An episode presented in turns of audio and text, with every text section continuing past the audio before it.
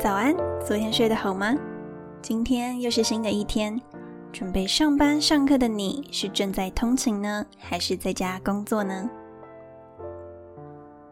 不知道现在的你心情怎么样？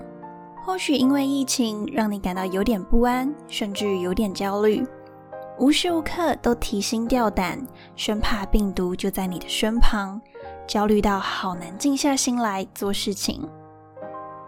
我知道这个疫情来得太突然，一个瞬间打乱所有工作和学习的节奏。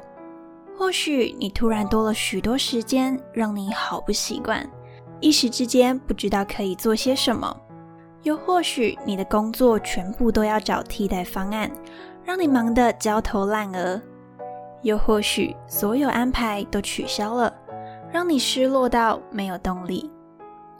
如果这是你现在的状况，我想邀请你，接下来运用这八到十分钟的时间，好好调整心情，重新回到能够做事的节奏。现在，请你找到一个舒适的角落，建议坐在你接下来要办公的椅子上，闭上你的双眼，告诉自己放轻松，手可以轻轻放在双腿上。而背部可以找个软垫，轻轻的靠着。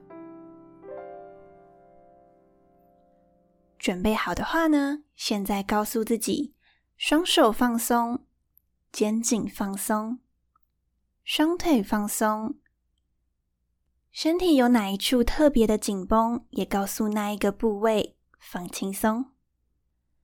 去感受身体与椅子、靠垫或是地板的接触。是冰冰的还是温温的？是坚硬的还是柔软的？接着，深深的吸一口气，越慢越好。感受胸膛鼓起来的感觉。接着吐气，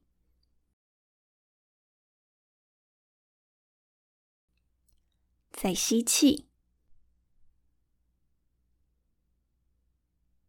再吐气，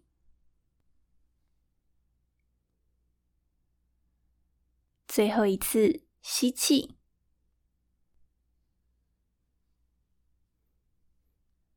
吐气。现在的你应该比刚刚来的更放松、平静。接下来，你可以持续来回吸气、吐气，调整呼吸。并聆听接下来的一段话。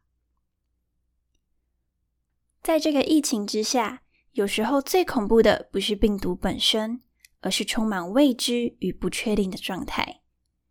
突然改变的生活模式，一时之间好难适应。在这种过渡期，身体或心理的不舒服都是很正常的。看看台湾以外的国家。他们已经经历疫情长达一年以上的时间，其实，在自律和做好防疫政策的情况下，很多人依然能够好好生活，一样有学习、做好工作、运动和维持人际关系。所以，现在的我们必须接纳一件事情，那就是现况暂时是不会改变的，生活模式的转变也是必然的。在不得不转变的情况下，我们能够做的事情是什么呢？你能够做的事情又有哪些呢？在变化之中，我们能够做的是去找到新的施力点。如果我们一直希望回到旧有的模式，焦虑感只会越来越重。因此，你可以去思考，在现在的状况下，可以如何安排你的一天，找到新的节奏呢？可以用这一个早晨音频作为工作仪式的开头，接着换上工作或是学习的服装，冲一杯你喜欢的茶或是咖啡，打开电脑，翻开书，关上手机的铃声，或是播放舒压的白噪音，好好进入认真做事的状态。每到一定的时间，可以站起来拉拉筋，放松身体。或是到人少空旷的地方走走，晒晒太阳，就像以往的你一样。同时，疫情拉开人与人的距离，所以也别忘了用替代的方式向身旁的亲人朋友表达关心，传递支持。工作忙一个段落，可以打电话给那一个你常说再约但一直没约的朋友，或是传个讯息到家人的群组，提醒要记得防疫，保护自己，确认大家的健康，给予支持。娱乐的部分当然也是不能少的。你还记得那本你一直说要读却没有读的科幻小说吗？你还记得一直说要看却没有看的文艺电影吗？这是个最好的时机，让你能够重新回到自己的身上，好好和自己对话，与自己独处。许多的能量都是跟自己独处对话而来的。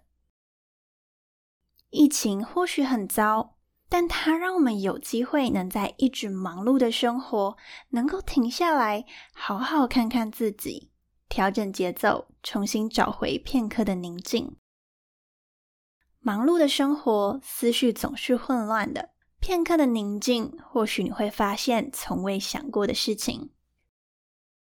当然，我知道有时候会忍不住想要看看新闻，看是否又新增了确诊人数。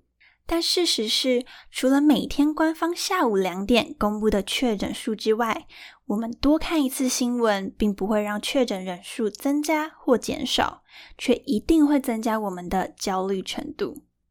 所以，关于防疫的资讯，每天看一次就好，看官方的就好，把你的专注力留在工作上面，留在学习上面，留给你自己。现在想请你再跟我一起深呼吸，吸气，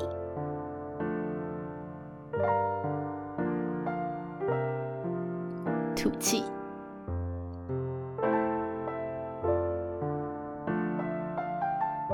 再吸气，